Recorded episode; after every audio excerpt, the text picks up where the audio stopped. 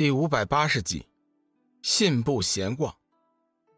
高耸的城楼直插云霄，厚重的城墙沿着城楼向两边延伸，赤红如霞，气势磅礴，宏伟壮观。城边一道清澈的河水穿城而过，两岸边杨柳青青，翠绿娇嫩。老大，我们是不是找错了地方啊？志远有些疑惑。林飞道：“会不会是真的弄错了？我们看这地方，光是这城楼的豪华，就算是海阁龙凤城，也不过如此啊。”龙宇道：“是有些奇怪，不过我肯定我们并没有找错地方，这里确实就是乱阁。”幽梦道：“可是，为什么这里和几位前辈所说的不一样呢？”梦露接过话题道。我想几位前辈的资料，可能是有些早了。龙宇笑道：“不错，梦露分析的有道理。或许几位前辈所说的还是千年前的事情。显然，这里已经发生了很大的变化。事实上，龙宇和梦露分析的是正确的。太元尊者他们所描述的，的确是那次大战时的情况。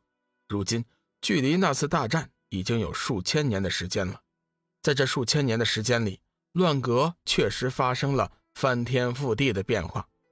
不多时，龙宇一行七人已经顺着人流来到了城门前。仰首望去，城楼威严华丽，高达近十丈，旌旗飞扬，猎猎作响。城中繁华热闹，人流如织，熙熙攘攘。大街笔直，远不见尽头，两侧各色商铺林立。龙宇随意的看了几眼。发现了一个奇怪的现象，从气息上来看，这些商铺的老板和伙计居然有散仙、有散魔，还有纯正的仙人。小玉也是感觉到了异常，低声道：“小雨，这里似乎和几位前辈说的情况一点都不一样了。你看我们现在该怎么办？”龙宇大为奇怪，明明是生死对头，但是在这里大家却能够和平相处。实在是不可思议。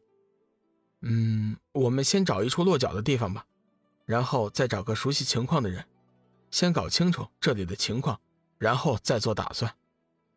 虽然这里的情况和几位前辈说的并不太一样，但是龙宇还是比较高兴的，因为他在这里看到了散魔、散妖。很显然，这里确实是有来往两块大陆的通道。林飞和范刚。听说要找个地方落脚，急忙说：“老大，这件小事就交给我们去办吧，你放心，我们会办好的。”凌飞和范刚早就表态了，他们跟随在龙宇的身边，完全是想做他的跟班、跑腿。简单点说，也就是仆人。好吧，那你们去吧，找一处人少的地方客栈住下来。龙宇微微一笑。凌飞和范刚走后，龙宇道。我们先随便逛逛吧。一行人信步走来，随意的在各家商铺闲逛。逛了一会儿，龙宇已经大体的了解了这些商铺的情况。基本上出售的都是与修炼有关的商品，比如说有卖法器飞剑，有卖修炼功法的，甚至还有卖丹药的。龙宇仔细的看过了那些出售的丹药之后，大大的摇头，除了个别几颗。其余的只能算是垃圾，而且在他看来不错的那几颗丹药，也是出自于他的手，就是前段时间实行丹药外交的时候出手的珍品培元丹。没想到现在的这些珍品培元丹都炒到了四彩晶石的价格了。海格以晶石作为流通的货币，一般情况下，大家买卖商品也就是动用一些金币。很少能有用到晶石的，而且双彩以上的晶石更是少之又少。一颗珍品培元丹竟然卖到这样的价格，他们是不是疯了？珍品培元丹出自他手，他自然知道它有多大的价值。四彩晶石的价格简直就是在抢。不过，这也间接的告诉了龙宇一个信息：丹药在这里实在是太香了。考虑了一下。龙宇带着一行人来到了一家规模最大的丹药商行，他决定在这里出售一颗天级大还丹，以引起别人的注意。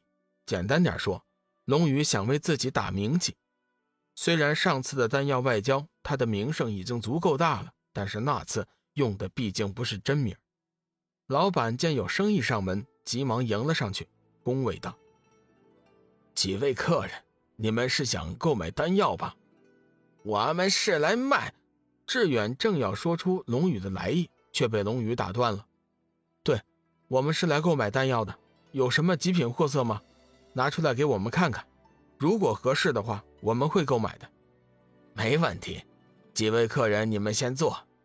我们四海丹房是乱阁外城最大的丹房，别处丹房有的我们都有，别处没有的我们也都有。